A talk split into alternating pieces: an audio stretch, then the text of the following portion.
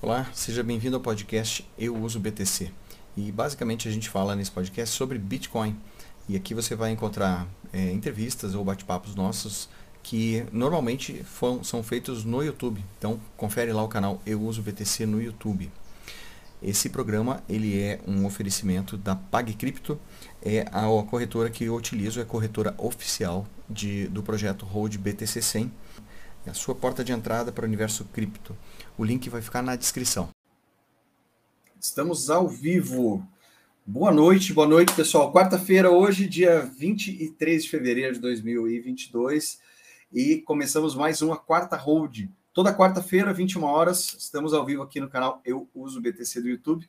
E hoje, cara, com um convidado e amigo meu, o Rafael Steinfeld, que, pô, cara, é o cara que eu tenho o maior orgulho de conhecer há muito tempo já, assim, pelo menos no, no, no acho que foi no primeiro Beat Sampa, se não me engano, lá em São Paulo, não lembro, a gente acabou se conhecendo lá, então... Ah, é verdade, foi no Beat Sampa.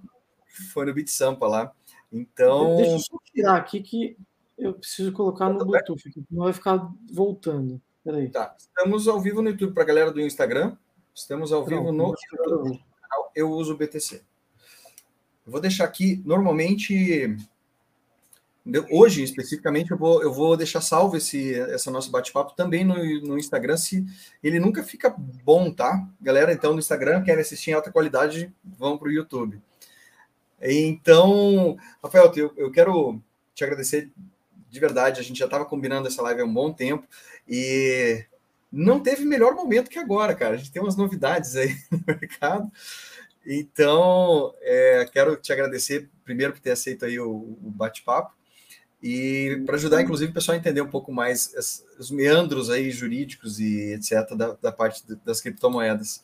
Boa noite para todo mundo, gente. Obrigado por assistirem. E ó, quem está aqui. Ah, esse, esse, que é o Fera, Narcélio que é Fera. Aí Mas sim. A gente não se vê, hein, Narcélio? Acho que desde 2019 mesmo também. Ah, e fica aqui o convite, Narcélio. E nós estamos combinando, eu, Narcélio, a galera da B13, dia 1 a gente já fez uma live uma vez sobre os anos 80, um bate-papo sobre os anos 80, e dia 1 nós vamos fazer de novo, já está confirmado. Narcélio já disse que sim, já bateu o martelo, já já está valendo, hein, Narcélio? Dia 1 vai ser uma terça-feira. Terça que vem, né? Já. Então, beleza. Boa noite, pessoal. Boa noite, Ronaldo. Boa noite, todo mundo. E, Rafa, então eu vou te pedir primeiro para que você se apresente para a gente. É, eu sei que muita gente já te conhece, mas, mas vamos, vamos te apresentar para o pessoal. E o Pedro deve ser o Eduardo, eu não sei se é o Pedro. É, beleza aí, gente. E, cara, como é que você caiu nesse universo aí todo de criptomoedas? Vamos lá. E aí, pessoal, boa noite. Gilberto, obrigado pelo convite. Como você falou antes, a gente já, a gente já se conheceu e a gente é sócio num produto, né? Somos sócios. Por favor, pessoal, comprem CryptoSteel aí para nos ajudar. Aqui, ó, cripto, vou deixar essa logo aqui para nós. Aqui, deixa eu ver. Aê, CryptoSteel. Somos sócios aqui no, no desenvolvimento e, e, nós e o pessoal da CryptoBR aqui da, da CryptoSteel. Quem não conhece, CryptoBR, dê um pulinho lá para conhecer. Deixa eu botar aqui. Bola. Bom, a minha história em cripto ela começa mais ou menos em 2015, que foi quando eu eu, na verdade, já já estava estudando em 2014, mas estava cético tudo mais. Aí, em 2015, é, eu, eu comecei a, a, a, ser muito militante na parte ali de, de política mesmo, libertária. E, e, e, o Bitcoin ele nasceu com esse propósito, né? De, de, de ser uma moeda descentralizada, anti-estado e tudo mais. E na época o foco era totalmente esse. Obviamente, a gente tinha a pretensão ali do, do, uhum. do, do investimento e tudo mais. E aí, em 2015, foi a primeira vez que eu comprei cripto, mais especificamente o Bitcoin direto. Uhum. E ali que eu comecei como entusiasta, investidor entusiasta. E aí, desde então, eu sou apaixonado por esse mercado, tanto que é, minha vida hoje gira em torno do Bitcoin, das criptos. E aí, em 2017, é, quando, quando teve aí o boom da, do, do, Bitcoin, começou lá no começo do ano, aí no final deu aquela estilingada também. Eu, eu sou advogado, pessoal, e aí eu, eu trabalhava num, escritório de advocacia, em direito tributário, E aí eu comecei a pensar, pô, aqui o Bitcoin subiu, é, eu tô, tô curtindo esse mercado. Naquela época, pouquíssimas pessoas falavam é, de cripto, principalmente no Brasil, ainda mais na parte jurídica. É, uhum. Dava para contar nos dedos mesmo quem estava nesse mercado na parte jurídica. E aí eu comecei a focar é, primeiro no tributário da, da cripto, que era o que eu, que eu tinha muito conhecimento, já estava muitos anos na área tributária. Aí eu criei a Bitwolf, que ainda no escritório, fui lá, criei a Bitwolf, que era, na verdade, no início, era para ser uma research também, o que a galera faz aí hoje de relatório, curso, não sei o quê. Era para uhum. ser isso, que a gente lançou naquela época um curso de arbitragem internacional, porque para quem não é daquela época, tinha a diferença dos preços no era Brasil. mais difícil, né? Era, aliás, o spread era gigante, né? Era gigantesco, um absurdo. Tinha operação que eu fazia câmbio sem pensar muito em taxa, dava mais de 20% na, em cada giro. Então era, era um negócio muito bizarro e a gente é, tinha conseguido esse know-how e, e, vendeu é, é para algumas pessoas na época. Mas como a gente sabe, o mercado ele vai, ele vai percebendo esses, essas problemáticas de, de, de, arbitragem, e aí hoje está muito mais apertado, né? Hoje você vai fazer arbitragem, você vai pegar pouquíssimos por cento aí, menos de 1%, às vezes você pode até sair no prejuízo se demorar muito para fazer câmbio e, e, e, tudo mais.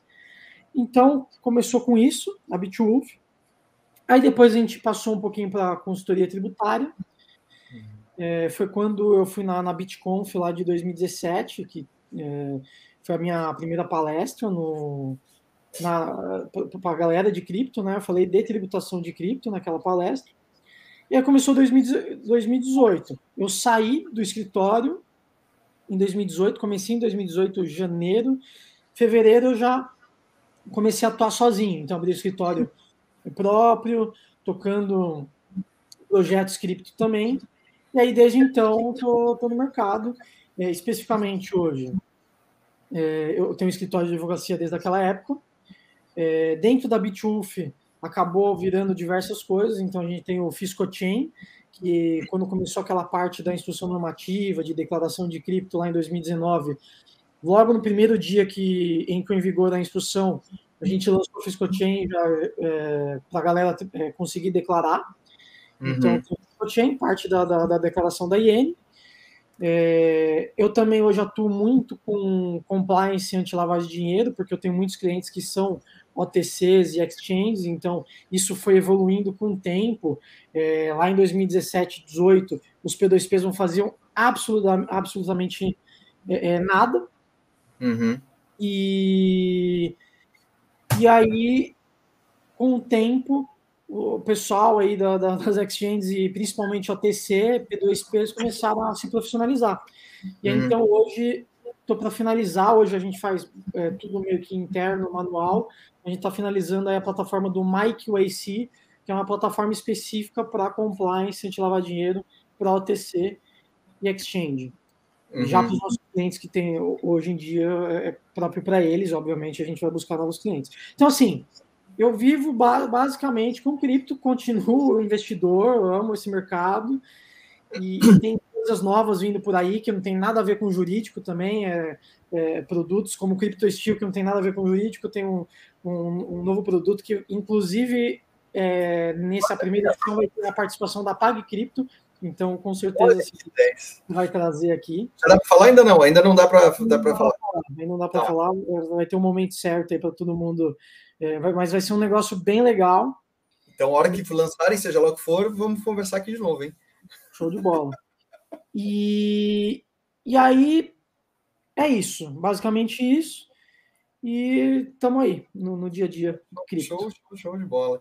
Eu, cara, já vou fazer uma primeira. Eu quero fazer a primeira pergunta que o Dudu mandou, mandou, fazer, mas eu queria saber de lá para cá, como tu, tá, tu é macaco velho já na época que isso era tudo mato, porque não tinha regulamentação, não tinha nada de nada, né? E daí, dali para cá mudou muita coisa, principalmente é, essa primeira normativa que aconteceu, que foi a 1888, que meio que deu uma regulamentada, e isso deixou o mercado assustado aqui no Brasil e, deixou, e, e meio que complicou um pouco também é, bastante, complicou bastante para todo mundo, porque tem uma série de regulamentações, é difícil de manter e é, se manter em dia, é, é, complicado, não é fácil de fazer isso. Então, para quem está entrando no mercado hoje, é, como tu falou, na época assim não tinha regulamentação nenhuma, cada um fazia meio que queria, isso de um lado e do outro, tanto bancos quanto P2Ps e todo mundo, era uma bagunça, não que tenha melhorado muito para o lado do, do, do Bitcoiner em geral, né, do Bitcoinheiro em geral, mas como é que é? Essa, o que, que você viu de, de assim? Como é que foi de lá para cá? Olhando, olhando agora para trás, o que, que você me conta aí?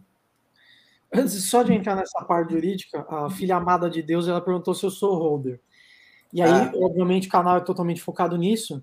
E, e, eu tenho história que lá no início, óbvio, pessoal, todo, todo início a galera quer ser trader. Ah, vamos ser trader porque eu vou fazer análise gráfica e, e etc. E na época tinha a Poloniex, né, que era a principal exchange da, que a gente operava. Nossa, eu só me ferrava. Eu, de trade, de trade. Assim, eu quero ser day trade. Impossível. É, é a pior besteira que, que faz. Eu perdi muito Bitcoin é, é, brincando com isso. Então, há muitos anos, há muitos anos, ou eu sou holder, holder Bitcoin não se vende. Bitcoin nunca se vende. Você só compra mais. Essa é a minha, é, é a minha ideia, que é a ideia do canal também. É, mas eu, eu acabo, às vezes, fazendo algum, alguns swing trades, mas sempre a médio e longo prazo. Então, vou entrar num projeto que eu estudei, por exemplo, Solana. Cara, eu sou entusiasta da Solana. É, é, então, por mais que tenha seus problemas, tudo, eu imagino a Solana nos próximos anos muito bem. Isso não é uma dica financeira, tá, galera? Estou falando aqui da minha experiência é, do, do, do, dia a dia. Então, assim, é, a melhor, é, a melhor estratégia é o hold e é você analisar projetos. E eu, então, assim, eu adoro analisar projetos é, de, de forma fundamentalista, on-chain e tudo mais, e verificar se ele tem algum futuro. Mas, obviamente, o Bitcoin é o rei, nunca deixará de ser. Deixa eu te fazer uma pergunta que eu gosto de fazer para o pessoal que está que, que tá no mercado, que uhum. é, como tu falou agora, pô, tu comentou, tu gosta disso, é entusiasta, gosta de, de, de conhecer protocolos, coisas novas, etc. Que parte do teu do, do, do, teu patrimônio de criptomoedas você coloca nesses projetos, só assim, proporcionalmente. Porque, até para situar todo mundo, porque às vezes assim, ó, quem está entrando agora e conversa, pô, ele falou na Solana, vou botar tudo na Solana, porque ah. É. as pessoas são desse jeito, né? No geral. Então, como que funciona na tua cabeça o que, que, é, o que, que é de hold que está lá quietinho, o que, que você bota para esse tipo de, de tentativa de upside que existe né, em, em, outras, em outros protocolos? Como é que funciona no, na tua estratégia? É, temos que pensar assim: é, você sempre tem que ter o seu hold. Então, tem Bitcoin, você, você bota na carteira, e assim, você tem que botar numa uma carteira que você não consiga mexer. Porque é normal, o ser humano, ele, ele tem, ele mexe com o psicológico, ainda mais quando mexe com dinheiro. Então, é, quando tem essas quedas bruscas, é absolutamente normal das pessoas quererem mexer, ah, eu vou vender para tentar comprar mais barato ou qualquer coisa do tipo. E, sinceramente, na minha opinião, é besteira mexer. Então, quanto mais longe tiver o, o, o seu, o, o, seu Bitcoin, mais difícil tiver para vender, melhor. Então, eu sempre tenho, nunca mexo no Bitcoin. E eu tenho uma carteira que aí eu faço tudo. E aí essa carteira vai depender muito do momento. Então, por exemplo, às vezes o mercado, no final de 2020, quando teve aquele, aquele, aquele boom no final de 2020, 2020 do Bitcoin, você pode ver que as altas não estavam acompanhando. Uhum. Quem, quem pegou o boom do Bitcoin em 2017 viu que logo em seguida veio um boom de, de altcoin. Então, o que eu tinha de Bitcoin, que não é parte de hold, eu comecei a tirar quase tudo, comecei a passar tudo para altcoin. Uhum. É, mas, obviamente, assim, quando eu falo para amigos que estão começando agora, eu acabo passando a seguinte, de verdade, a seguinte carteira, cara.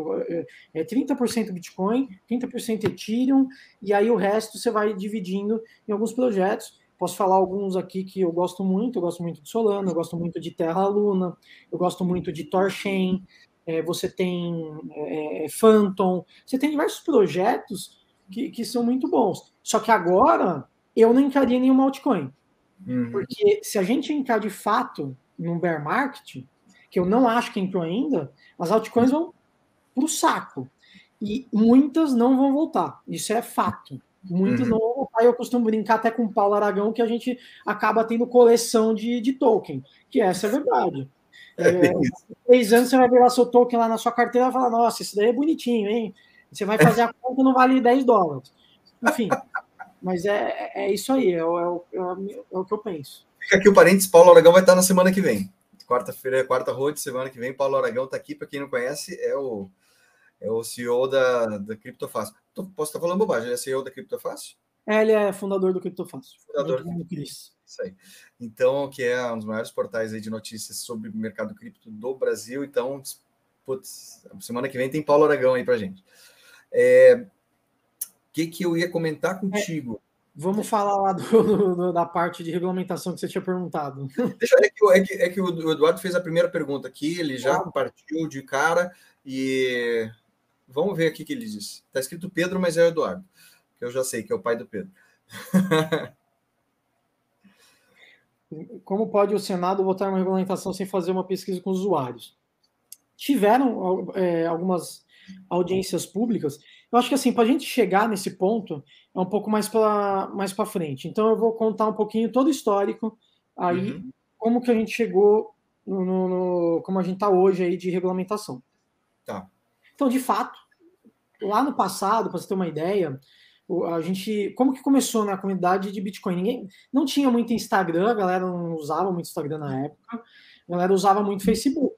Uhum. E aí o, o Facebook era lá no grupo Bitcoin Brasil, o, e o grupo tinha poucas pessoas, e a galera chegava, ah, é, eu não vou tributar porque o Bitcoin é ilícito. A, a, galera não tinha esse conceito ainda de se o Bitcoin era lícito, se era ilícito, o que, que era, se precisava o Estado falar, não, o Bitcoin é lícito. A gente parte do pressuposto na legislação brasileira e na, em todo o resto do mundo que o que não é proibido, logo é permitido. Então, se não, tem, se não tinha uma proibição expressa em lei proibindo o Bitcoin, então a operação de, do, do Bitcoin era permitida e é permitida até hoje, não tem problema nenhum. Uhum. Questão de tributação, que a gente vai entrar mais para frente. Questão de tributação, é, para você, vocês terem uma ideia, vocês vão achar meio maluco, mas existe um princípio no direito tributário que se, é, em latim é pecunia non olet, que é o dinheiro não tem cheiro. E por que, que o dinheiro não tem cheiro? Quando você é, é, vamos supor um traficante que vende drogas é, é, e aí ele arrecada esse dinheiro ilícito, né? Porque a venda de drogas é ilícita no Brasil, então é um dinheiro ilícito. Mas falar, pô, mas se é dinheiro ilícito, não tem que tributar. Não, para a Receita Federal não importa se o dinheiro é proveniente de drogas, se é do Bitcoin, se é de venda de maçã. O que importa é a renda. Você teve renda com uma atividade ilícita, você tem que pagar imposto. Inclusive, na Lava Jato, quem, aqueles que fazia delação premiada, falava: olha, roubei é, 10 milhões, não sei o que, fazer essa delação premiada. A Receita Federal foi lá e autuou essas pessoas que fizeram e criou o imposto sobre a, a propina, para vocês terem uma ideia como que funciona a Receita Federal. Então, tá. é, naquela época era muito esse papo. Maravilha, foi evoluindo. Aí, 2017 finalzinho de 2017, por conta do boom político, olha e fala: nossa, precisamos criar uma lei para isso daí. E 2017 foi um ano muito grande de pirâmide também. A gente teve uhum. a Bitcoin, tinha muita mineração em nuvem que a galera caía, que olha, é mineração de Bitcoin, é, tantos hashes, não sei o que, a galera entrava. Tinha Miner World. Uhum. 2017 e 2018 foi um boom de, de, de, de pirâmide. Aí chegou isso no, nos políticos, por isso, vamos criar uma lei. Aí o primeiro uhum. projeto, para você ter uma ideia, é de 2015, que é, que é do Áureo Ribeiro, do deputado uhum. Áureo Ribeiro do, do Rio de Janeiro. Só que ficou parado, chegou 2017, saiu o primeiro relatório. O primeiro relatório desse projeto de lei, para vocês terem uma ideia, foi criminalizando qualquer hum. operação de cripto no Brasil. Hum. Veio Código Penal. Então, quem intermediasse, vendesse, custodiasse, fizesse qualquer, qualquer ser, é, é serviço é, com criptoativos, poderia ser preso. Tinha lá diversos artigos é, é, e veio pelo direito penal. Aí todo mundo do mercado fez: opa, uhum. e aconteceu alguma coisa aí. Então, é, teve uma reunião e naquela época ninguém era unido, então todas as exchanges não, não tinham união, ninguém se conversava. Aí hum. fizeram uma reunião a, a, numa noite lá na, na Vila Olímpia, e aí estava é, a representante da Foxbit, do mercado Bitcoin e de outras exchanges da época. Uhum. E a galera, foi ali que a galera começou a discutir a criação de uma associação. E aí depois veio é, a... muita briga nessa época, assim, de, ah, mas peraí, que vocês estão, que lado vocês estão jogando, criptomoeda é liberdade e tal, teve isso. É, teve, teve muito disso, né, na época. Mas, mas existe, é, quando tem CNPJ, existe um... Tem, tem quem quer realmente a liberdade total, mas, assim, para realmente entrar no mainstream, precisa ter mínimo de alguma coisa de, regula de regulamentação. Isso é natural da sociedade que a gente vive. Gosto da ideia? Não gosto, não gosto nem um pouco, mas eu não sou também no mundo, não vivo no mundo da fantasia. Eu sei que eu tenho que pagar meus impostos, vem meus boletos, eu tenho que pagar aqui minhas coisas, tem PTU, tem blá, você paga. Faz parte do negócio. E quem tem uma empresa é, no Brasil, não, não, no Brasil, não podia partir para essa, essa ilusão de que não, vamos ser. É, não, não vou entrar no, na, na parte regulatória. Não tem como, né, cara? Não, é perfeito. E, e mas é, é, que o problema é o seguinte: isso no mundo ideal, certo? Isso. Ah, que, que vai sair uma lei boa, que vai sair uma lei que vai é, é, é propiciar inovação no Brasil, o empreendedorismo. E aí eu volto aí, lá em 2017, no boom de ICO, a Original Mai do Edilson Osório ia fazer é, é o primeiro ICO do Brasil ah, ele recebeu em duas semanas quatro cartinhas da CVM. E aí. é, JR. Eu já Carinho de palácio. Pronto aí, ó. Declarar sim, tributar não. e, e aí, pô, o cara recebeu. O cara queria inovar, um puta negócio inovador que ele queria trazer para o Brasil. A CVM mandou quatro cartinhas para ele. Ele falou: peraí, eu vou para Estônia, não quero nem saber. E aí, ele, e até hoje ele está lá na Estônia, criou uma empresa lá e está tocando a empresa da Estônia, porque a Estônia abriu por, as portas para ele. Então uhum. a gente pega cabeças pensantes, porque o Edilson Osório, sem dúvida nenhuma, ele é o cara genial e é o principal cara, o mais antigo e o principal do Brasil nesse mercado, jogaram simplesmente fora. Falou, não queremos você aqui, ele saiu do Brasil e foi construir as coisas dele em outro país. É isso que acontece no Brasil. A lei não é feita para isso, né? A lei ela veio para. Começa a inovação, daí que é a lei de pau. É, exatamente. E aí veio dois, aí esse negócio de tributar, tá, galera? Não, uhum. não precisa de lei, é, é uma nova lei para tributar cripto. A lei já está aí e eles seguem a lei atual, que uhum. tem as regras engessadas para cripto, mas existem as regras, em tese, declarações, pagamento de imposto, nada muda. Inclusive, a gente vai chegar lá, nada muda com é, essa nova, esse novo projeto que foi aprovado no Senado, que a gente vai contar o que, que ele fala hoje. Enfim, ali no, no histórico, 2018, o que, que aconteceu em 2018? Bitcoin morto. 2019, Bitcoin morto, mas a Receita Federal falou: ah, vou fazer aí uma instrução normativa, não é nenhuma lei, uma instrução normativa criando uma declaração que é a única declaração para pessoas física, para pessoa física mensal no Brasil. Não existe nenhuma outra declaração mensal que tem que ser entregue mensalmente para a pessoa física no Brasil. É a única, foi criada pela Receita Federal para criptomoedas. Isso na época, vocês podem eh, pe pegar aí vídeos antigos meus, até falando com o Edilson Osório, com outras pessoas, que eu critiquei muito a instituição normativa porque, de fato, ela ia o fiscal da Receita.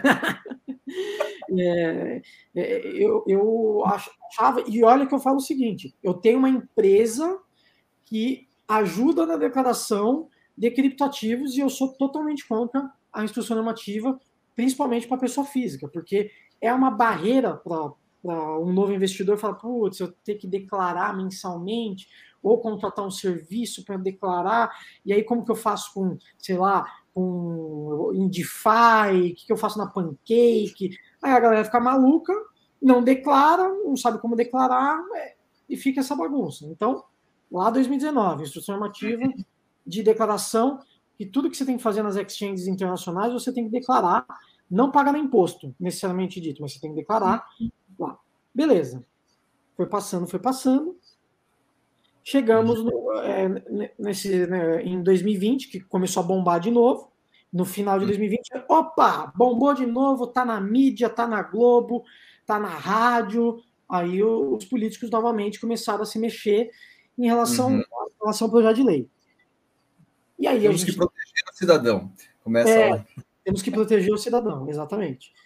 Aí saíram alguns textos, aí um relatório, foi, aí saiu um texto lá na Câmara, final de 2021, foi, foi aprovado um relatório de um projeto de lei que já tinha mudado o texto diversas vezes, aí foi aprovado o relatório com um novo texto. Uhum. Esse novo texto, ele era ruim, mas ainda pelo menos abordava conceitos exatos do que era um criptativo e, e diversas questõezinhas ali. Era ruim, mas tudo bem. Uhum. É, não estava tão ruim como está agora. Milagrosamente, uma semana depois, apareceu um novo texto, do nada, péssimo, uhum. e foi votado no mesmo dia, aprovado no mesmo dia e já mandado para o Senado. Beleza. Aí chegou no Senado, o Senado ele discutiu o mesmo texto, fez pequenas mudanças uhum. e nessa semana foi votado lá no CAI, que é a Comissão de Assuntos Econômicos, de, de forma terminativa, ou seja, foi aprovado na comissão e se ninguém entrar com nenhum tipo de recurso, não precisa passar pelo plenário. Uhum. Volta para a Câmara, porque tiveram pequenas alterações, e a Câmara agora ela tem que aprovar para ir para a sanção do presidente. Então, hoje a gente está nesse pé. Foi aprovado o, o texto atual, pra, vai para a Câmara de novo. Dificilmente vão ter mudanças, porque esse texto ele veio do Bacen, direto do Bacen, veio do governo e do Bacen. Esse texto já fizeram o acordo lá, e aí você sabe quando tem projeto de lei que não é tão polêmico, é, tem um acordo, vota, ninguém vê nada, não tem emenda e passa batido. E aí, vamos Essas coisas na calada da noite, né, cara? É, para nós, eu não sabia que ia ser tão ágil assim, porque daí quando querem ser ágeis são, né? Uhum. É, deixa eu botar. É só para avisar que o, o, o, teu link, do teu link, do teu link, linker bio, achei que era Linktree, mas é link bio, é, já está na descrição do vídeo, tá? Então, quem quiser, ah, é só clicar lá, é, que tem todos os, os links do, do Rafael lá.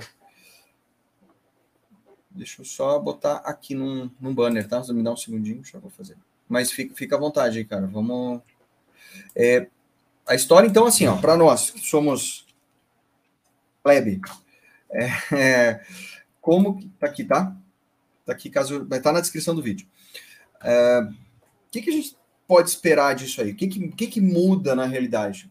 De, de imediato eu vejo que atrapalha muito, voltando à mesma coisa, atrapalha muito inovação, atrapalha muito, muito as novas empresas entrarem no mercado, mas para nós, que que, que que que rola? Como é que muda alguma coisa diretamente ou não? Rafa? O que, que acontece? Ó, como eu, eu, se vocês procurarem aí, eu, é, saiu aí uma notícia no Criptofácil, eu fiz alguns comentários, tem lá no meu Twitter também eu comentando, e e o que aconteceu foi o seguinte: eu não considero regulamentação de um mercado quando ele vem por meio de apenas uma criação de uma licença e por, pelo Código Penal, porque foi basicamente isso. O que, que o projeto de lei fala? Ele fala o seguinte: ele dá um conceito esdrúxulo, mas assim, é o pior conceito possível. Os outros textos, pelo menos, davam um, um, um conceito melhor. A IN da Receita Federal dá um conceito melhor nesse conceito do projeto de lei. Eles falam em moedas digitais, é, é, um conceito que não fala absolutamente nada relacionado a blockchain. Não tem nada. Um conceito. Porque, porque nós temos moeda digital, a gente utiliza real, ele é digitalizado. A gente utiliza real digital. Então, que loucura não Sim. definirem isso melhor. É, não definiram. Então, para mim, ali do jeito que está escrito, tá? Não sei se vocês conhecem o Perfect Money, Skrill, tudo, para mim encaria lá também, que são uhum. moedas digitais utilizadas aí para pagamento e, e, etc. Então, assim, não aborda, não diferencia É, é, porque, por exemplo, eu tomo muito com base na legislação de Liechtenstein. Eu gosto muito da legislação de Liechtenstein, foi uma das primeiras do mundo, e lá, pelo menos, eles, eles separam o que, que é um asset token, o que, que é um payment token, e, e aí eles explicam um pouquinho é, uhum. o que, que é um security token. E por que eles separam? Porque cada token, cada criptoativo, ele tem uma natureza jurídica, ele tem um, um, um suas especificidades, até mesmo para inovação. Porque você tem uhum. órgãos, por exemplo, como a, a CVM, que ela, ela fiscaliza valores mobiliários. Então, você tem tokens com característica de valor mobiliário. E aí, você separando isso, você consegue botar na seara da CVM, isso botar na seara de outro órgão, ou não botar em órgão nenhum. Mas, enfim, uhum. basicamente a lei não dá um conceito bom e cria uma licença para exchange. Então, conceito básico, um conceito muito ruim, é, colocou a, as exchanges ou qualquer empresa que intermedia, faz custódia é, é, e etc. no Brasil, colocou é, abaixo do Bacen, então o Bacen que vai regulamentar, e aí é uma uhum. crítica que eu sempre faço. Eu não gosto de legislação que delega para algum órgão. Porque, por que, que a gente tem lei? Por que, que a gente tem a Casa do Povo que determina a lei? Que é para determinar regras. E aí a lei simplesmente fala assim: olha, é o Bacen que vai determinar as regras. Aí você dá uma carta branca para um órgão. Isso. Que vamos dizer assim, tem muita influência dos bancos, muita influência da Febraban, para regulamentar um, um mercado totalmente que poderia inovar em muita coisa. Perfeito. Fidesz, tirar todas as operações no Brasil, foi o que aconteceu com, com o Edilson Osório, né? Ele teve que sair, do Brasil. Deixa eu colocar outra pergunta do Jefferson, até que querem, querem a tua opinião aqui sobre isso, que é que, que, assim, que, que, que, proteção que teríamos com uma, uma, entidade, uma empresa que não tem nacionalidade? Interessante. Pessoal, sendo bem sincero, independentemente se está no Brasil, se está em Malta, se está no Japão, se tem investimento, sei lá, de uma empresa da, da do Elon Musk, vamos lá, exchange não é carteira. Eu já começo por aí. Mas é, o, que, o que, que acontece, né? Mesmo no Brasil, a gente teve casos de exchanges que simplesmente sumiram com, com o dinheiro de, de seus clientes, e aí? E você entra com o processo. Aí a empresa ela tem CNPJ, ela tem endereço, ela tem o um sócio. Beleza, você foi lá, processou, não tem mais dinheiro. Não tem mais dinheiro, você vai, você vai fazer o quê? Você, uhum. você perdeu o seu dinheiro do mesmo jeito. Ah, porque eu vou processar. Eu recebo e-mail toda semana de processo contra é, é, é empresas de, de, de cripto e tudo mais. Não adianta. Não adianta. E a Binance, ela é uma empresa internacional você vai ter ainda mais uma dificuldade de processar. É, ela tem o, o, o, CZ ele tem uma empresa no Brasil e está tomando pau nas empresas brasileiras. Eles falam, ah, essa empresa não tem nada a ver com a Binance, é outra coisa, não sei o que, mas ele está tomando pau também. Mas é isso, se ele quiser pagar, não quiser pagar, não vai pagar. É, é bem simples é, é uhum. esse tipo de coisa. Então, a dica que fica é de, de fato, não deixar cripto em exchanges. Essa é a regra básica. Eu vou falar. É uma regra básica que muita gente não segue. É, regra de segurança, o JR pode falar muito melhor que eu, porque eu conheço ele muito bem e a gente é noiado com segurança em todos os aspectos, em e-mail, em, em absolutamente tudo.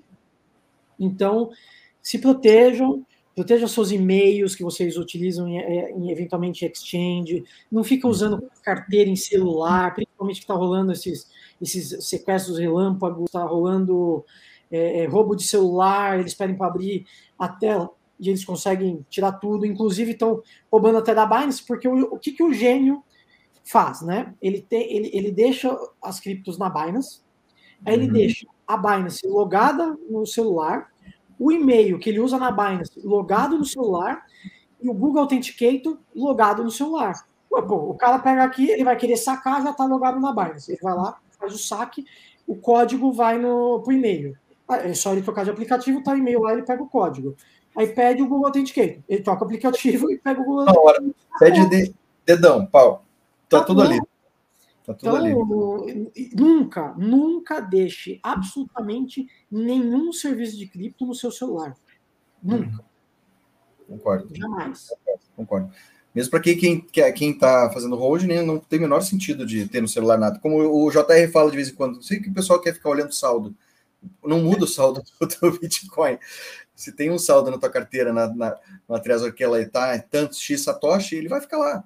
Mas as pessoas querem ficar olhando para ele o tempo inteiro, então daí fica no celular e deixa lá. O JR costuma falar isso direto. Deixa eu me dar só uma coisa nessa, nessa pergunta, do, nessa, nessa afirmação aqui do Nicolas, que Tá. E o fato dele ser moeda de um país, o fato de Bitcoin ser moeda de El Salvador, interfere alguma coisa em termos da, da lei ou nada? No momento, não. A, a lei ela deixa claro que não é uma moeda soberana, ou seja, não é uma moeda fiduciária soberana, uma moeda com, com de curso legal, enfim. É, então, não vai impactar, por enquanto, El Salvador. É, nesse, nesse projeto de lei, ele está jogando lá para o Bacen, e, e aí está regulamentando as exchanges. Então as exchanges vão ter que cumprir um monte de requisito. Eu sou totalmente contra, mas eu falo, legal para mim, que eu vou vender um monte de licenças. É, é, igual das instituições de pagamento. Ai, vamos tirar do banco monopólio, oligopólio, na verdade, e vamos criar fintechs. Cara, hoje para você abrir uma fintech aí com menos de um milhão só pagando advogado, você não abre. Pois é, daí você tira, tira, tira é, volta aquela, aquele padrão, né? Você protege os grandes e atrapalha quem está começando. E os grandes, as exchanges grandes, estão assim, ó, agradecendo a Deus, porque Deus. cada vez está chegando mais exchange, o market share vai, vai dividindo e, e, e eles vão perdendo market share, mas regulamento e, e, assim, uma crítica do mercado. A gente é, é, é, lá da antiga, e principalmente quem empreendia no mercado lá antigamente, tinha ideais do Satoshi Nakamoto né? Basicamente os ideais do, do Satoshi. A galera que está entrando agora vem tudo de banco, vem de é, corretora, aí não sei, os caras não estão nem aí. Então eles estão criando umas mega empresas com milhões e milhões e milhões e milhões, tá nem aí para o Bitcoin e, e para o usuário do Bitcoin. Então eles estão, uhum. nossa, estão amando. Tudo que vem do, do Estado, os caras soltam rojão. E aí eu fico que nem um maluco lá nos grupos, sou o único que, que, que defende um pouquinho um, um, pouco da liberdade do indivíduo lá, os caras adoram uma regulamentação, adoram um, algo do tipo. E aí, não bastasse isso, é, é, também é, é tiveram algumas questões relacionadas ao COAF, a, QIC dentro da lei. Então a lei ela veio basicamente isso: exchange abaixo de, do Bacen, tudo que for relacionado a valor mobiliário continua com a CVM, só que a CVM, se você não chega, o que eu falo, imagina, você quer fazer uma lei, o que, que eu faria?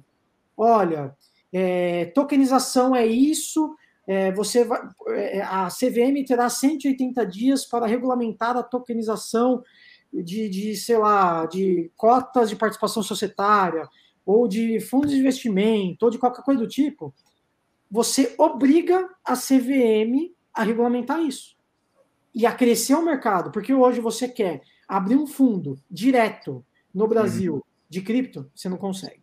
Você quer, é, é, por exemplo, eu tenho uma empresa, eu quero tokenizar a participação da minha empresa. Uhum. Eu não posso. Eu preciso da, do registro da CVM, a CVM não dá. É, é, eu quero fazer um STO, eu, eu tenho uma infinidade de inovações que podem ocorrer e uhum. não, podem, não ocorrem porque a gente tem órgãos que falam não, por enquanto. É, ali que é uma empresa de tokenização né, de ativos. É, eu, eu não sei, do, do que, que você está perguntando, se tem a ver com o mercado, com.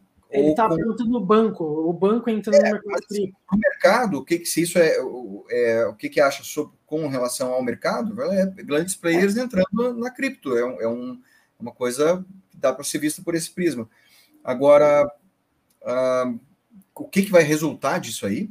Cara, o problema do Itaú é o seguinte, e eles investem, em, eles investem em cripto já faz um bom tempo, eles, eles vão atrás de cripto faz um bom tempo e agora um, fizeram investimento milionário na LIC.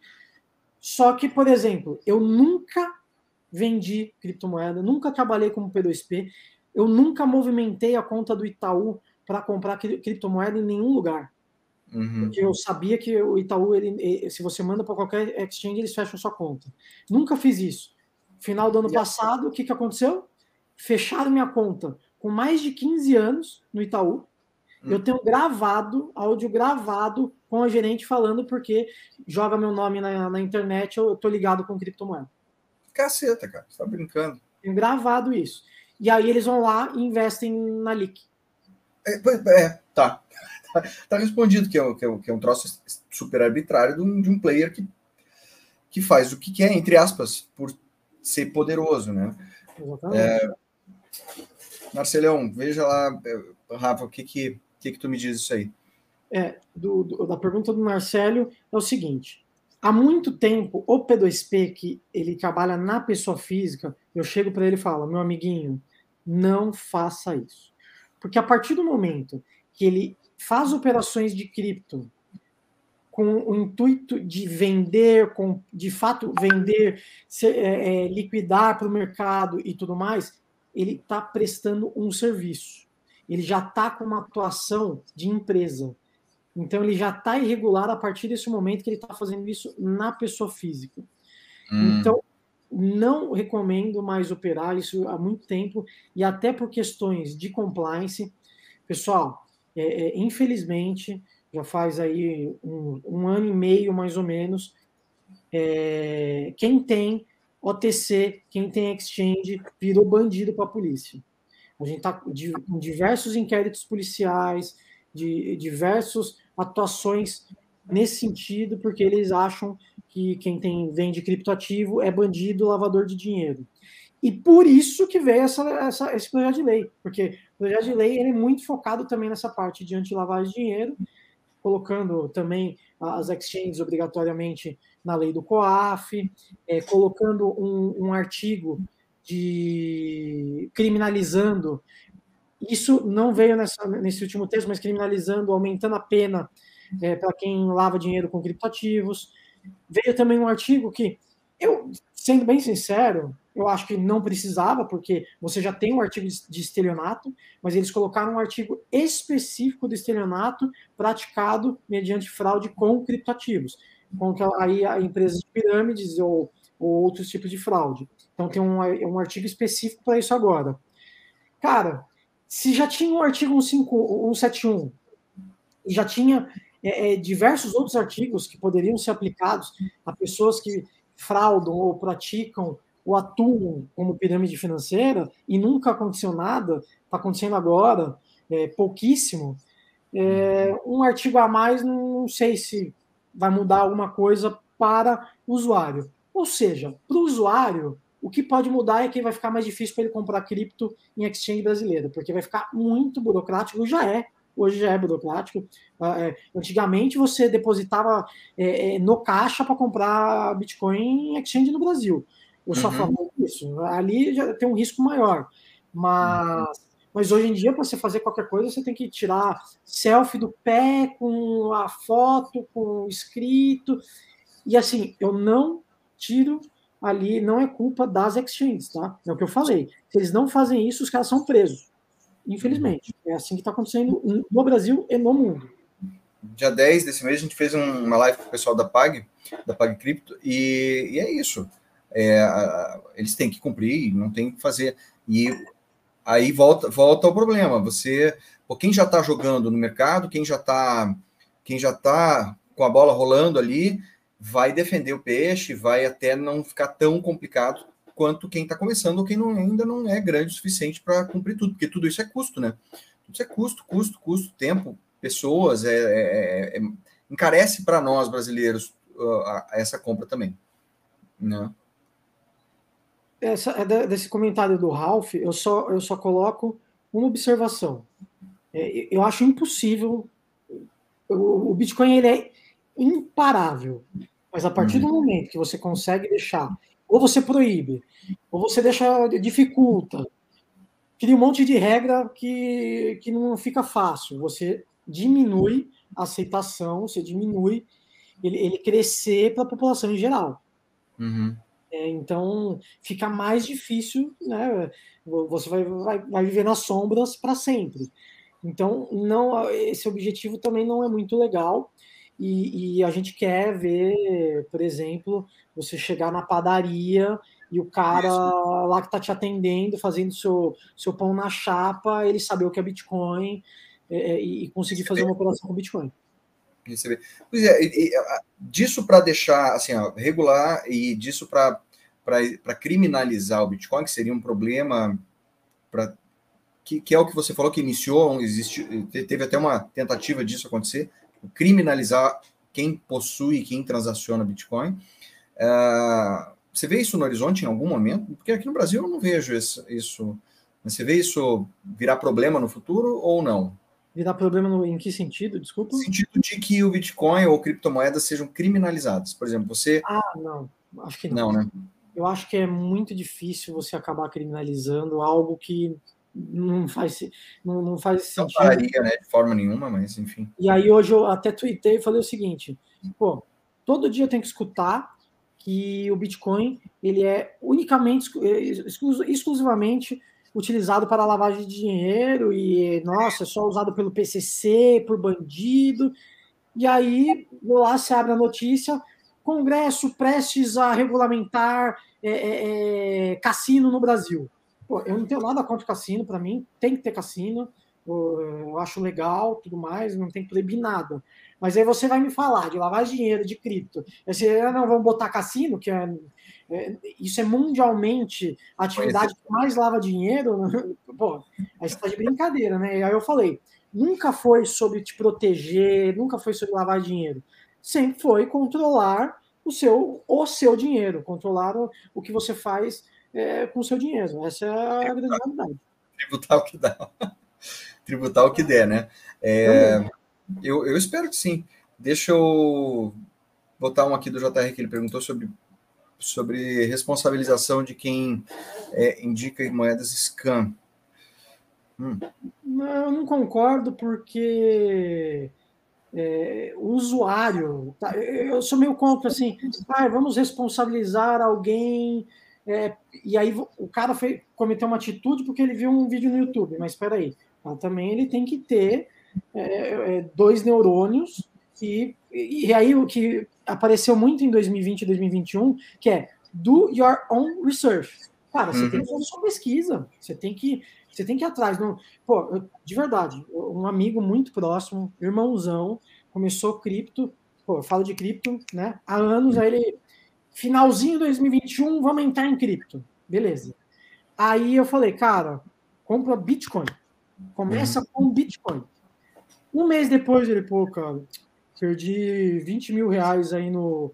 É, na, naquele joguinho lá que era o CryptoPlanes, CryptoPlanes, É, porque ele ficava falando, não, porque eu tô assistindo os vídeos de não sei quem, não sei o que. Pô, abre aí no YouTube, vê os youtubers de, de joguinho.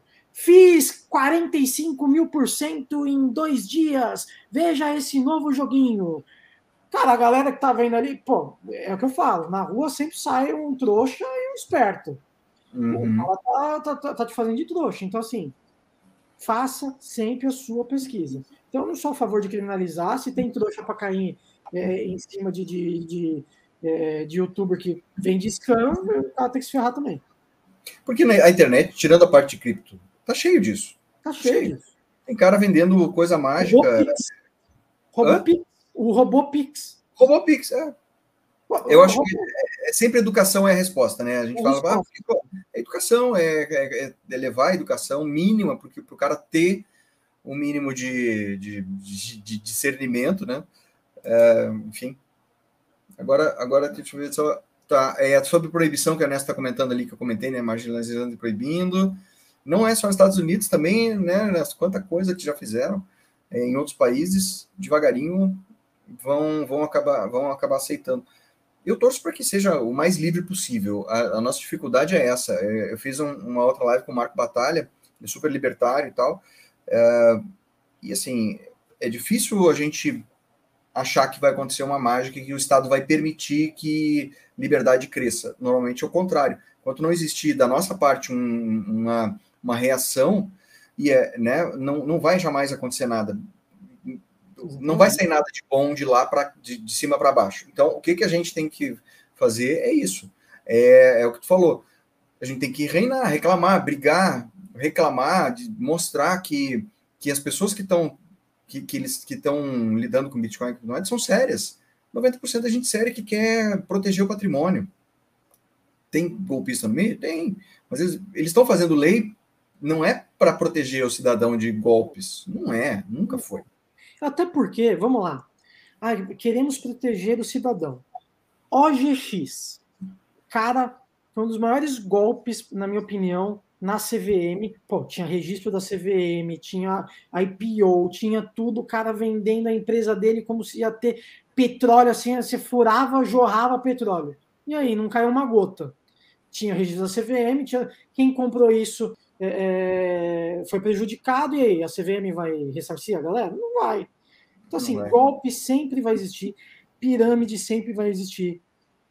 É, não tem como controlar. Infelizmente, não tem como controlar. A melhor forma é educação financeira do povo. Ponto. Hum. Entender que.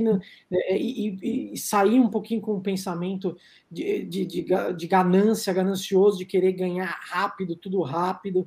É, quem perde dinheiro com esse tipo de coisa normalmente é ganancioso ou quer ser esperto. Não existe, isso não existe. E falando uma questão de liberdade financeira, eu sei que você fala muito no canal focado em hold de Bitcoin. Uhum. Mas eu acho que seria muito legal principalmente que eu percebo que o pessoal que é engajado no, no, no canal é, é, tem essa parte de liberdade. Liberdade financeira é, mundial vem com DeFi. Mas assim, não DeFi, ah, os tokenzinhos, não estou falando de investir em token DeFi, usabilidade de DeFi. Então hoje você tem seguro em DeFi, você tem é, é, lending, né, empréstimo em DeFi, você tem muito, você, tem uma infinidade de serviços financeiros totalmente descentralizados. Aquele Torchain que eu estava falando. Você consegue, hoje você trocar Bitcoin por Ethereum, você tem que ir uhum. numa Binance, você tem que ir numa exchange centralizada, certo? Sim. No Torchain, eh, você consegue ir lá conectar sua carteira é, do Bitcoin, conectar sua carteira de Ethereum de forma descentralizada por meio de smart contract, você consegue trocar Bitcoin nativo por Ethereum nativo, sem um intermediário, sem um terceiro. Então, assim, Bem legal tem que fomentar finanças descentralizadas, porque só assim a gente vai parar de usar de fato aí os, os bancos e intermediários financeiros. O DeFi tá, tá, tá eu vejo eu vejo ele com um potencial muito legal em termos de troca de moeda, né? É, mas, mas ele também está ainda em gestação, né? Tenho, tem um pouco de tem muita coisa acontecendo. É, mas... Oi? Tem que estudar muito. Isso, e, e, assim, e esperar se, se, se provar, não, não por uma questão de, de. A teoria é muito bacana e me parece que está caminhando bem legal para esse caminho, mas a questão é assim: uh, a gente não tem esse conhecimento ainda como um todo, então é, é, é um nicho do nicho do nicho muito pequenininho que ainda está acontecendo, tem muito que se. O que se. Tem muito que desenvolver ainda em termos de segurança, porque tem muito DeFi que, porra, que tá, tem tudo para funcionar, tem uns que já quebraram, já deu hack, já não sei o quê. Então, certeza que assim, que, que vai ter muita troca de riqueza via DeFi é, no futuro, principalmente, cara, por a gente sair do sistema bancário, que é isso que tu tá falando. Hoje eu preciso transformar reais que eu tenho em mãos que ou eu tenho em cédula ou ele está na minha conta digital. Como é que eu vou tirar de lá e entrar num dinheiro mais livre, Bitcoin, ou seja lá o que quiser. É, então, cara, Mas talvez seja esse caminho. Talvez seja esse caminho mesmo. Nós temos stablecoins, certo? Temos stablecoins e elas são centralizadas. Uhum. E quando você tem que confiar num terceiro, é muito ruim. Obviamente, tudo é muito novo. Você tem a DAI, você tem o ST, você tem algumas stablecoins descentralizadas que são novas, tem muito a, a demonstrar ainda, mas. Estão funcionando. É, por exemplo, a Anchor, é, que é o protocolo é, de lending da, da Terra Luna, hoje uhum. deve estar mais de 10 bilhões, deixa eu confirmar. Eu acho que tem mais de 10 bilhões de dólares depositados. Vamos ver como está hoje. Tem 11 bilhões de dólares depositados, que é UST, que é a stablecoin descentralizada, depositados na Incor. Maravilha. Você consegue. Aí, aí, aí você chega para uma pessoa comum, tá? tá? Você chega para uma pessoa comum e fala: quanto, onde você deixa seu, seus reais? Ah, eu deixo na CDB do Banco Inter, porque paga 100 por, 110% do CDI. Tô bombando. Cara, na Anchor Protocol, e, e pessoal, obviamente, faça a, a sua, sua própria pesquisa. Está subentendido já, ninguém sai fazendo coisa. É uma questão bem mais avançada de cripto, tá? Estou falando aqui para pessoas que já estão mais avançadas. Você uhum. consegue depositar UST, que é o dólar descentralizado, nessa plataforma que é de empréstimo e você é rentabilizado em dólar a 19,45 de APY ao ano, ou seja, 19,45% ao ano com uma, uma economia sustentável, que é basicamente o que você está emprestando dinheiro, alguém está tomando esse dinheiro para alavancar e ele uhum. paga juros e tem um colateral que é, é, é um colateral maior, né? Que são 150% de colateral. Então, deixa eu brincar, que, deixa, eu te perguntar, você tem que tirar da tua carteira isso e botar e colocar como lending? negativo. Fica na, você pode usar, por exemplo, a Ledger. Você vai uhum. lá, usa a Ledger, você deposita no smart contract da Anchor, tá? E ela já foi auditada várias vezes, não, não, teve nenhum tipo de problema, mas obviamente isso não quer dizer que não terá. Então, eu também não dá para você botar tua vida lá dentro, Sim. mas é uma plataforma excepcional para você ter uma ideia. São 11 bilhões de dólares é, de, depositados lá. Hoje é uma das maiores plataformas de FI que tem. Deixa eu só até perguntar, ver essa pergunta do Ricardo. É, a BlockFi foi bloqueada bloqueou clientes a portas retiradas. Então não é DeFi, ele está tá linkado a alguma. Não, não sei dessa história mesmo, Ricardo. BlockFi. Não, BlockFi é uma, é uma carteira, não é? Cara, eu não vou opinar aqui, Ricardo, porque eu não sei mesmo, cara. Deixa eu só hum. ver.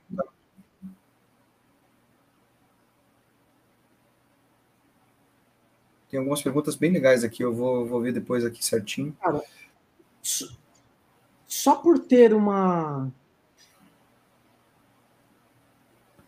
É, isso aqui é centralizado, tá? Não é descentralizado, não. É, pois é.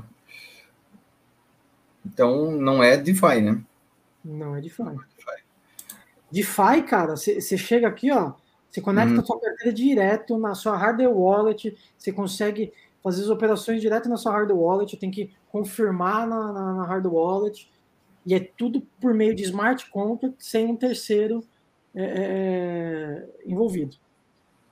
Eu tenho, eu tenho, eu acho bem interessantes essas coisas que estão criando aí, mas eu, sinceramente, eu, eu não, ainda prefiro, sou meio old school, ainda prefiro meu Bitcoin na minha carteira, Cara, mas Bitcoin eu entendo, é, Bitcoin, é, Bitcoin, Bitcoin é, é o certeiro, então. Para fazer essas coisas, né, cara? Para você entender, aprender esse novo mercado. Tem profissões nascendo aí que a gente nem imagina quais sejam. Né? Você imaginou em ser, em ser um advogado que, cuja clientela fosse direcionada para um troço que nem existia quando você estava na faculdade, imagina? Sim. que loucura, né, cara? não quis. Não quis. Né? É, algum tipo de blockchain vai conseguir se vai conseguir comportar um sistema de DeFi eficiente? Cara, não não, não vou opinar em DeFi porque eu não manjo, cara. Não vou nem falar nada. Cara, assim, eu achar, eu acho. Eu tá. acho, é o que eu falei. Eu, eu gosto muito da, de usabilidade, tá? Eu gosto muito da Solana e eu gosto muito da, da Terra Luna. E eles são um pouco diferentes, né? Porque a Solana, ela é basicamente o, o, o Ethereum. E outra coisa, eu também não acho que vai ter alguma blockchain que vai passar o Ethereum, não pelo menos não, não no curto prazo, médio prazo. Não Ele tão cedo. Né? É o rei dos DeFi, só que está com problema de taxa, usabilidade e tudo mais. Então, assim, Solana, eu gosto muito. E, e aí, Solana é muito bom e tiveram vários problemas no ano passado, é, com alguns blocos e tudo mais, mas muito legal. amo Solano. A Terra Luna ela é totalmente focada num ecossistema de stablecoin é, e, e, pagamentos descentralizados. Então, é, é, eu gosto muito da Terra Luna. E aí você tem um monte, você tem Avalanche, é, você tem Phantom, tem Tesla, você tem um monte, você tem a Eterna Cardano, que nunca fez, está prometendo algo desde né, século passado, nunca entregaram nada. É, agora, ah, e a, e a BNB, e a Binance Chain? Não gosto. A Binance Chain é centralizada, ele tem, tem dois nodes, é o CZ e, e, o, e o irmão dele, que deixou o computador ligado lá e roda DeFi. Não gosto. Mas é uma Sim. opinião minha também.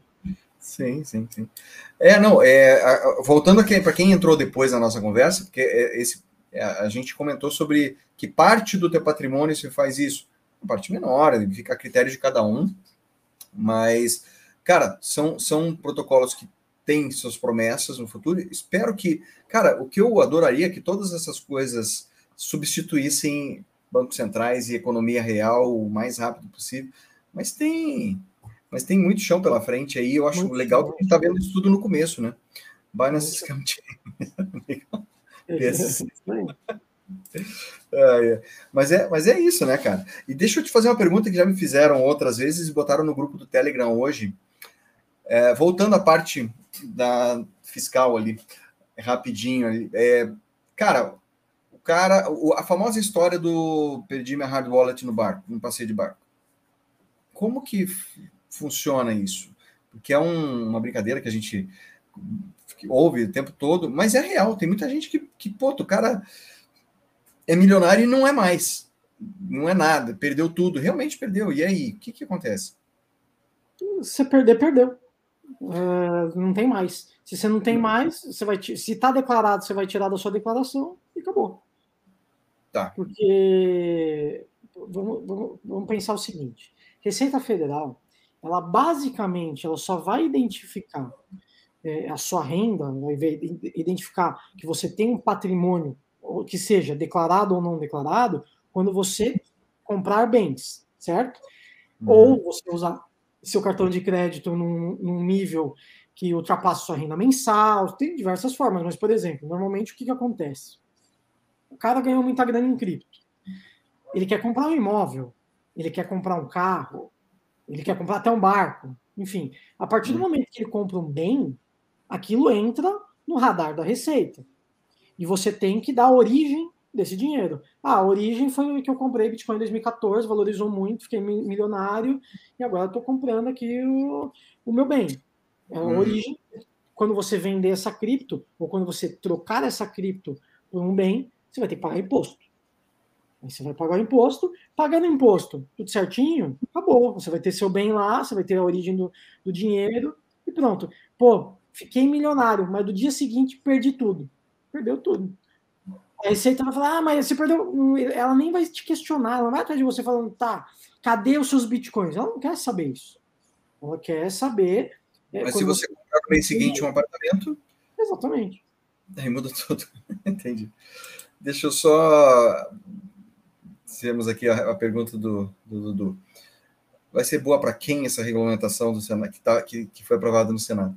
Vai ser boa para os grandes oligopólios no Brasil, porque você vai com certeza. E aí, eu, e aí eu vou te dar a seguinte, o exemplo do patrocinador. Pague cripto. Mano, uhum. o Carlos, ele é um moleque, né? É um, um novão, um gênio, também começou um, um, ele empreendeu, começou do zero a pagar cripto, certo?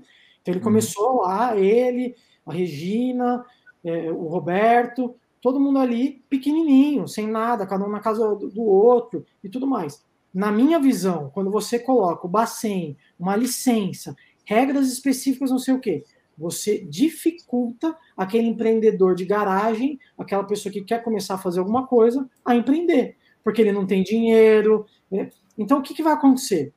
Sendo bem sincero, isso vai ser no mundo inteiro.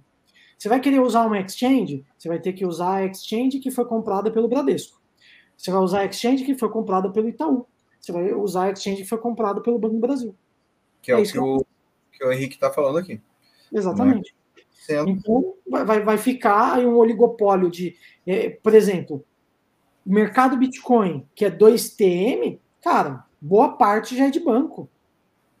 Boa parte hum. é de Então, é, é, o que vai acontecer. Essas, essas startups começaram lá atrás de, de exchange, serão vendidas para grandes empresas financeiras do Brasil. Hum, perfeito. Aí o Henrique só complementa que os bancos vão fazer custódia, vão, voltando à, origem do, da criptomoeda, você não vai mais ser dono da tua criptomoeda, como você não é dono do teu real, então a ideia é que você seja dono e tenha a custódia total dele. Exatamente. Not your keys, not your coins. Not your keys, not your coins, exatamente. É, anos. Pergunta do Ralph, vocês estão vendo uhum. aí. É, é, é um pouquinho diferente, tá? Essa regulamentação, ela nem cita a Receita Federal, ela nem fala de tributação. Isso não quer dizer que não, que não existam regras específicas para tributação. Hoje, só para você ter uma ideia, existem três obrigações que o, que o contribuinte ele tem que fazer com cripto. Que a primeira é, é declaração da IN, se você faz operações em exchange do exterior ou fora de exchange, acima de 30 mil reais no mês, você tem que declarar. Uhum. Se você vendeu, alienou, fez permuta e teve alguma renda com cripto no mês, além da IN, você tem que pagar aquele imposto, o imposto é mensal, e lá em abril você tem que declarar a quantidade de cripto que você tinha no, no ano anterior. Então já tem um monte de obrigação. Essa regulamentação, ela não muda absolutamente nada em relação a tributário. Já Agora, tá dos cinco anos que você está falando, de fato, existe a prescrição dos cinco anos, mas desde, desde que a Receita Federal ela tenha conhecimento daquilo. Então, uhum. só o conhecimento que você teve Bitcoin o ano passado, aí vai contar a partir do ano passado. Conta e não partir... é Bitcoin em 2013 e, agora, e já passou cinco anos, então não pode ser tributado. Não é isso. E mais uma, mais uma questão se tivesse uma nova legislação tributária, o que aconteceu no passado não segue essa tributação. A lei não hum. regula hoje. Tá. tá. só, só, completando que o. Desculpa, ela não ah, é retroagem, só se, se ela for benéfica ao contribuinte, retroage. Ah, tá. Legal. Legal. Legal, entre aspas. Uh, ou seja, voltamos a ser centralizados. Cara, nós estamos vivendo num momento muito, muito louco e muito interessante, porque nesse momento, cara, a gente está uh, ah, numa fase em que a gente tem acesso às criptomoedas é, ainda com algumas rampas que dá para a gente fazer para poder entrar nesse mundo né, de, de, de criptomoedas. Mas cada vez mais está tudo sendo digitalizado os bancos centrais do mundo vão lançar criptomoedas próprias. E aí, inclusive, a parte de tributação provavelmente vai ser automatizada, eu imagino. Você imagina que toda a economia está girando em, moeda, em criptomoeda do país.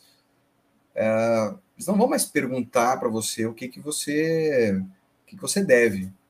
Já vão sair meio que direto, como já vai passar pela mão direto de, de da parte centralizada. Então, cara, nós estamos num momento em, em tentar é, lutar pela nossa liberdade e não permitir, entre aspas, isso, é, que provavelmente a gente nunca passou na, na, história do mundo, nada parecido. Então, o que, que vai acontecer na sequência, não sei. Mas o, o Rafael, que já tem uma experiência violenta aí com relação a essa parte de, de legislação, a gente sabe que a legislação não vai melhorando para o nosso lado, vai piorando. E a evolução é muito lenta da legislação. Então, tudo demora muito. E, e, e, assim, a oportunidade eles tinham. Ah, vamos fazer uma legislação. Pô, senta, chama todo o mercado, os principais players, chama o investidor, bota na mesa. Vamos começar a fazer uma legislação do zero? Vamos. Então, vamos colocar todos os conceitos. Vamos colocar o que, o, que o mercado precisa. O que, que é uma regulamentação benéfica para o mercado. Colocar lá, olha, o Bacen vai garantir o acesso bancário das empresas, das exchanges, é, uhum. porque a gente sabe que hoje é, fecha, fecha todas as contas. É, então, você não tem nem acesso bancário. E aí, uma regulamentação legal para o setor seria isso. Desde que a empresa cumpra as seguintes regras, não importa. Mas pelo menos colocar regras que ajudem o mercado. E não só jogar lá qualquer coisa. Ah, moeda virtual é, é arroz com feijão. E aí bota o Bacen para falar tudo que tem que falar. Eu não gosto, não acho interessante. Não, não é isso aí. Mas é mais ou menos isso que acontece no geral. A gente tem que ter essa. É, os, os grandes... de Deus, você não declara porra nenhuma porque você não tem. Se você não tem, não precisa declarar, tá? É. É isso aí. Ponto final. uh, o, o, o, Milton comentou aqui que não é, não é bem assim. Aí o, o Ralph já comentou logo abaixo. Uh, quanto mais digitaliza as coisas, quanto mais é, interconexão que tem entre Banco Central, Receita Federal, os órgãos todos, isso eles vão criar ferramentas para fazer rastreio uh, hoje nos, naquilo que chama mais atenção, mas no futuro vai ser eles vão saber onde é que você comprou uma bala, é, sabe? É aí que que está o problema que eu vejo.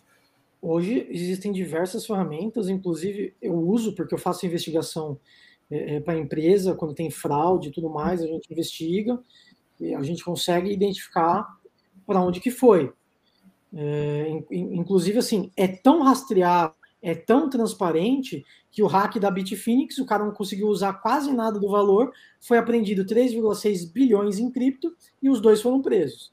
Então, assim, de tão transparente que é a cripto. Agora, existem, né, e aí já existem moedas é, mais privadas, né, com privacidade, e existe para DeFi algum, algumas blockchains que estão focando na privacidade do usuário. E aí, quando eu falo privacidade, muita gente, ai meu Deus do céu, vai facilitar o crime. Gente, o crime existe desde que o humano nasceu. Não vai mudar absolutamente nada ter uma blockchain que você garanta a privacidade do usuário. Um, um uhum. exemplo desse é a Secret Network, que é uma blockchain focada em, em privacidade para DeFi, e aí você tem Monero, você tem algumas moedas que são focadas para privacidade, que alguns países já proíbem da, da exchange é, é, é, transacionar isso daí.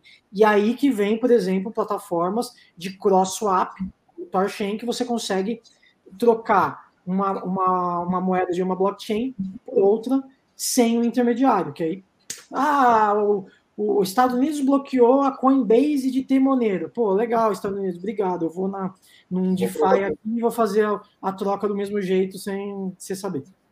A questão hoje é pegar. É, cara, eu vejo isso acontecendo quando a gente tiver um ciclo fechado de que você vai ser remunerado em cripto diretamente, que vai direto para tua carteira. Você não passa pelo sistema tradicional. Eu acho que esse é o grande ponto. Aí fica aqui de novo o convite para todo mundo: tem que aceitar a cripto, tem que dizer que aceita, tem que botar essas coisas é, é, para expor pessoas de bem como nós. Cara, quando você, você, você traz liberdade para as pessoas o, o, financeira, que tem gente que fala que é a única liberdade real, quando que é a liberdade de dizer não, você tendo liberdade financeira, é, é você chegar e, e, e, cara, as pessoas precisam aprender a, a receber de forma fácil a pagar suas coisas, a valorizar quem recebe, sabe? Fazer com que esse mercado gire. Porque você não consegue colocar na DeFi se você não tirar do banco hoje. Entende? Você precisa fazer como isso? Transformar, passar por. botar em cédula na mão de alguém uh, no mundo digitalizado não é tão fácil, assim, tá cada vez mais complicado. Então a gente precisa correr atrás disso, defender isso. Cara, eu defendo a gente botar. Quem puder fazer isso, ensinar é, entidades beneficentes a receber em criptomoeda para tirar essa coisa de criminalização, sabe? Olha, porra, essa entidade que está ajudando o velhinho recebe Bitcoin, recebe, paga, porra, dá comida para os caras. Essa entidade aqui, a gente precisa tirar esse argumento de criminalização de que ah, as pessoas usam dinheiro para usam criptomoeda para lavar dinheiro. Cara, você dá liberdade financeira para a pessoa, ele vai comprar comida, ele não vai 99,9% das pessoas não vão lá, opa, agora então eu vou aproveitar essa liberdade para praticar crimes. Não vão, cara. Vão criar, vão criar seus filhos, vão pagar comida, vão pagar escola, né? Mais ou menos isso. A, a pergunta do do Bitcoin Maranhão, que ele fala do rastreio dos mixers. O problema dos mixers é o seguinte: você consegue identificar que foi mixado, e as exchanges do mundo, e aí você toma muito cuidado para você não ter seu, sua cripto bloqueada, elas já colocam uma red flag quando a cripto vem de mixer, meio que automatizado. E se vem de mixer, normalmente elas bloqueiam, porque ela entende que aquilo tem um risco muito grande. Então toma cuidado se for usar mixer para você não ter seu bem bloqueado em algum exchange. Meu Deus, posiciona o serviço secreto como principal agência de investigação dos ilícitos ativos. Cara, sempre vai ter esse tipo de argumento. E o pior é que, que, que, a, que a, grande massa aceita e acha que está sendo protegida por esse tipo de coisa. Caramba. A, Dudu, as transações, obviamente, são dentro da blockchain são rastreáveis, mas agora, com, principalmente, ou em outras moedas, como o Rafael falou, você consegue usar isso de forma descentralizada, então a, a, privacidade tende a melhorar nesse sentido. E com segunda camada, cara, com a Lightning Network e essas atualizações novas do Bitcoin, a Taproot, vai melhorar um pouco a parte de, de você identificar diretamente quem são as, uh, as carteiras ali. É, mas é um processo, está em processo, né? O Bitcoin, por ser uma, uma, moeda um pouco mais lenta na parte de atualizações, isso é de propósito, demora um pouco mais e é uma, um dos grandes pontos positivos dela. Olha só quem está aqui, cara. Ó, eu, eu, só vou contar uma coisa do Paulo, tá? Ele só veio aqui puxar meu saco, mas eu tenho certeza que ele entrou um minuto e já saiu, tá? Eu conheço. Ele já nem tá aí, mas ó, semana ele que vem é contigo, Paulo. ai, ai. Eu sei a carteira do cara do pai rico, pai pobre. Sim, você sabe porque ele divulgou, provavelmente, imagino. Mas você acha que é a única carteira dele, que lá está o dinheiro do cara? ah, ah, semana que vem estamos aqui, hein, Paulo? Semana que vem é, no, é nosso dia. Não estou errando na agenda, né? É na semana que vem, isso aí. O Paulo, aproveitando, o Paulo ele, ele faz parte desse novo projeto que eu não abri ainda para o Berto, mas que já, já, adiantei que tem a Pago Cripto é, junto aí. Em breve a gente vai, vai aparecer aí com. Pô, então, bem legal, viu?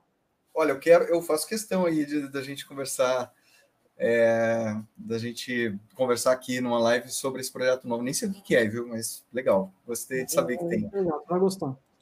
Entrei para saber. tá aí, Paulo. Não, maravilha.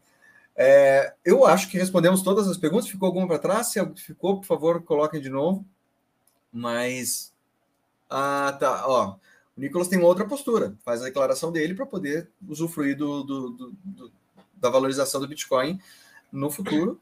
É cara, eu tenho um cliente que assim, o cara ganha uma muito, assim, uma grana muito alta e quis regularizar tudo e tá pagando pancada de imposto. Dá até dó, cara. Dá, dá vontade de passar a minha conta bancária. Pai, não paga para o governo, não, paga para mim.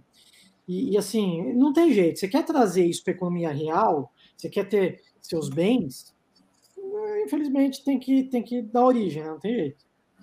É, e as regulamentações elas são cada vez mais complicadas, cada vez mais cheias de detalhes. É, é, para, obviamente, quem, quem tem a possibilidade já entra em contato contigo, tu é especialista nessa área, mas imagina quantos milhões de brasileiros vão ter que se virar, e isso afasta realmente o pessoal. Acho que até na live do pessoal da Pag Cripto hoje comentaram sobre isso muita regulamentação, muito empecilho, muita coisa, tira o, a grande massa do, do mundo cripto, né? Tira a grande massa. Roberto, um comentário aqui do Ricardo, um pouquinho mais acima, numa referência à tecnologia, é o, começo. Ah, tá aqui. Aí, é, a galera vai ler isso daí, mas olha como o governo é bonzinho, né? O Estado, ele, ele pensa muito na gente, eu fico, assim, muito feliz que eu sempre estarei protegido. Uhum. É, basicamente é isso.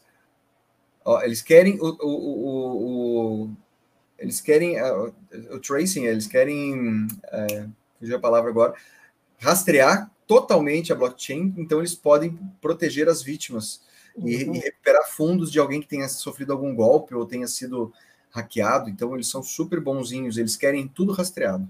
É, é porque no, no, no, o Pix, hoje a galera roubando o Pix que está no, no, no, sistema centralizado, totalmente controlado por uma entidade centralizada, os caras não conseguem nunca é, chegar no recuperar o dinheiro. não, você imagina, né?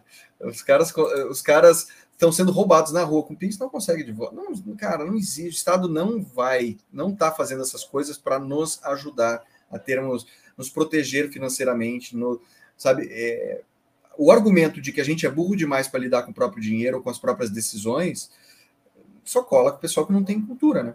É o jeito. Uhum. É um argumento sacana falando isso. Não, maravilha, maravilha. A intenção. Ah, olá, a maioria quer utilizar os bitcoins de forma legal. Eu sou um, eu quero usar, cara, como dinheiro, eu quero utilizar. Eu quero utilizar. Né? Mas, mas cada vez o pessoal dificulta mais. Eu quero pagar minhas coisas, eu quero contratar o serviço do, do, do Rafael, pagar ele em Bitcoin, quero utilizar, quero fazer isso no futuro. Gostaria de receber só em Bitcoin e ter essa opção na minha vida. Com certeza. É, é centralizado, sim. Tem que ser centralizado e quando mudar a nossa, e isso deve acontecer em algum momento, transformar as moedas em moedas é, é, em CBDCs, que são criptomoedas de Banco Central, aí nós vamos ver o que, que é uma moeda controlada, não só controlada, mas uma moeda programável em prol do governo. Do governo, E aí nós vamos ter problema de verdade. Eu, eu vi, um, eu vi uma chamada do Fernando Urch dizendo que a gente está passando pelo maior risco de liberdade da história da humanidade é essa transformação em CBDC, em moeda, em criptomoeda estatal, né? Exatamente. É, político não gosta de usar Bitcoin, não. é. História dos crimes que vai, os dias tá. Depois eu vou assistir isso aqui, Ricardo. Então, tô gostando muito das suas indicações aqui. Olha só, cara, que sacanagem. Opa, cliquei errado. Mas é basicamente isso, a gente fica sem. A gente está num caminho de, de. Não só de controle, cara. Voltando só para dizer do que, que eu estou querendo falar, a, a moeda chinesa, ela é possível colocar data de validade para ela. Se você não utilizar a moeda por um período X de tempo, você perde acesso a ela. E isso, cara, sem nenhum tipo de processo jurídico, sem nada. Os caras podem um botão consegue puxar tudo, né? É o que eu falo. A partir do momento que está numa rede totalmente programável, você faz o que você quiser com ela. É, você consegue, inclusive, é o que você falou, pegar os impostos é, numa transação. Vou pagar o café, pum. Na transferência, o que é uma taxa hoje para o minerador, vamos supor, é a taxa para o governo. A taxa para o governo, sem, sem você ter a liberdade, sem ter a, a, o dinheiro na tua custódia. Fica na mão dele. O Pedro, melhor guardar 51 milhões no apartamento. Eu não sei se alguém aqui já viu alguma palestra minha é, é, ao vivo mas minha palestra desde 2000, começo de 2018, eu começo com a foto do apartamento do Gedel e eu falo, ó, oh, pessoal, é, é, o, o, Bitcoin ele é muito utilizado para lavar dinheiro, você pode ver, aí tem a foto daquele deputado que colocou dinheiro na cueca, fala, você pode ver muita gente presa com Bitcoin sendo colocado na cueca, é, é, guardado em apartamento. Você vê, é isso aí, não tem, não tem como. É, mas o argumento vai funcionar ah, ela vai. Não vamos entrar nessa aqui, não, Cléo. Fica para uma próxima. É a energia mais bem, bem utilizada do mundo é essa. E tem que gastar energia com carvão. Melhor ainda. para ficar mais legal. Pô, Rafa, eu não quero também. Eu tinha combinado uma hora contigo e usualmente eu acabo escapando porque o papo está muito bom. E, pô, cara, quero te agradecer demais por ter, por ter participado hoje comigo. E, cara, como é que o pessoal te acha? Vamos lá, me conta um pouquinho aí. Não, pode, pode me seguir lá no, no Instagram, tem, tem lá meu, todos os meus contatos. E, e ó, tá, tá na descrição aqui do vídeo também, cara. Tá na descrição do vídeo. Eu tenho certeza que não vai não é a nossa última conversa, essa é a primeira de muitos, que o pessoal já pede isso há bastante tempo lá no. no... Ah, desculpa. Botei aqui o, negócio do Fernando só para a gente não perder. Ó, ele estava numa corretora, o cara botou numa carteira física, a melhor coisa que você fez. Melhor coisa que Parabéns. É, que, pô, cara, é um assunto, tanto a parte jurídica quanto a parte fiscal, é muito, muito solicitada, cara, pelo pessoal. Então, eu queria já te deixar aí um, um convite para uma próxima, para a gente já, já, já é, juntar perguntas e juntar histórias aí para a gente complementar isso aqui, porque sempre vai ter coisas novas e coisas diferentes, leis novas, etc. Né? Então, É, a galera, principalmente nesse período agora de declaração de imposto de renda, tá todo mundo doido. tá todo mundo meio louco. Mas, ó, voltando ali, todos os, os, os, contatos do Rafa estão na descrição do vídeo, espero que estejam todos lá, mas tem teu LinkedIn ou Linktree ou similar. Tem, é, e tem ali no Instagram também se consegue tudo, é Rafael Underline Steinfeld. Deixa eu, deixa eu botar a gente aqui no nesse aqui para colocar. Rafael é. Underline Steinfeld. Isso aí. Perfeito. Rafa, obrigado de novo, cara. Obrigado muito, muito por ter cedido o teu tempo. Eu sei que a tua vida é corridíssima e, é. e, e, a gente já estava combinando isso há um tempão atrás. Vamos ver se numa próxima é, a gente vai. Eu acho que dá para perceber que a gente gosta um pouquinho do tema, né? eu, cara, se deixar, eu fico aqui horas, cara. Eu fico, é, também. Fico preocupado com, tua, com os teus horários aí, mas, pô, e se o pessoal que tiver pergunta, fica, deixa eu botar aqui uh, a galera para entrar no grupo do Telegram. Rafa, fica aqui o convite lá do Telegram também, Maravilha. que lá tem sempre muita, muito bate-papo. E, e, se quiserem mais perguntas, deixem lá para gente. É, numa próxima aí, é, a gente vai, vai te encher de perguntas de novo. o assunto é, é, muito, muito interessante, muito importante, porque a gente tem que saber, não tem jeito. A gente tem que começar a fazer ao vivo agora, né? Tem que voltar a fazer tudo ao vivo. É, verdade. verdade, verdade, verdade, cara. Espero que a gente se encontre em São Paulo aí. No, eu sei que tá, tá se, se tudo der certo aí, tu tiver, tu puder, eu sei que vai dar uma passada, a gente vai se ver lá novamente. E semana que vem o Paulo Aragão vai estar aqui, então, então apareça aí também para a gente encher o saco dele um pouco. Show de bola. Beleza? Rafael, obrigado, cara. Obrigado mesmo. Todo mundo curtindo aqui, ó. O, a live. Desculpa passar rápido aqui, mas é que tem bastante. Obrigado a todos aí que nos acompanharam por essa uma hora e meia. Foi muito legal. Bate-papo show Ela vai ficar no Instagram. A do Instagram tem uma péssima qualidade de áudio e de vídeo, então quem está no Instagram, é, assista aqui no YouTube, beleza? Para a gente fazer isso direitinho. Rafa, obrigado mesmo. Um grandíssimo abraço, cara. E, ah, para quem entrou depois, Ó, tá aqui uma na mão. Somos sócios, eu e o Rafa, dessa belezinha aqui. Quem não conhece é Crypto Steel. Tá ali embaixo. No. no Ó, estão te chamando pro, pro Twitter de novo. Vai tô ficar ali embaixo. Cara, tô tentando. Aos pouquinhos vai. Tá? Mas, opa, deixa eu tirar o banner rapidinho. Ah, tá aqui, ó. Crypto Steel na CryptoBR. Filhote nosso aqui, né, Rafa? Tá aqui, ó. Maravilhoso. Acho que o JR já vazou. Não tá aí. Mas aí Gente, obrigado mesmo de novo. Um grande abraço, Rafa. Até a próxima. Nos falamos aí na sequência. Valeu, muito obrigado, pessoal. Boa noite para todos. Valeu. Tchau, tchau. tchau.